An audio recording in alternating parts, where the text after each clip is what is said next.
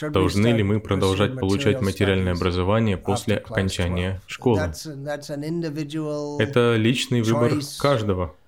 Суть в том, что мы должны быть сознающими Кришну. В этом цель жизни. Так что то, как именно вы проводите свою жизнь, в разных случаях это будет по-разному. Если вы нацелены на вступление в брак, и вы хотите устроиться на работу, к примеру, инженером-химиком, то вы можете после школы пойти обучаться химической инженерии. Для того, чтобы жить в этом мире, вы должны чем-то заниматься. В противном случае, или если у вас нет таких устремлений, то тогда вы можете таксовать на рикше или делать что-то еще.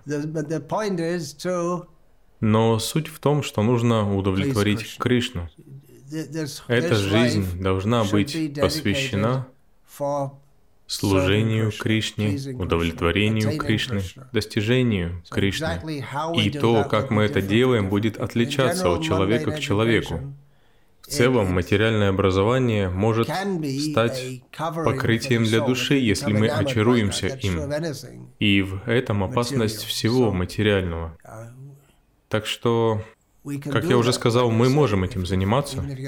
Даже если вы хотите таксовать на моторикше, все равно есть много вещей, которыми придется озадачиться. К примеру, нужно будет научиться управлять ею, получить лицензию на управление, дать взятку, чтобы получить эту лицензию и так далее. В общем, я думаю, это должно быть понятным. Служите Кришне.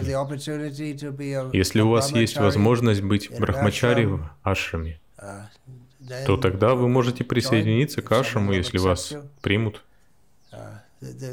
Для осознания Кришны не нужно мирское образование. Оно полезно лишь в рамках этого материального мира.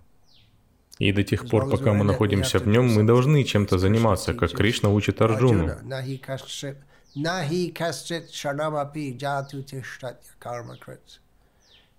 Мы не можем не действовать. Так что мы должны действовать таким образом, чтобы помнить о Кришне.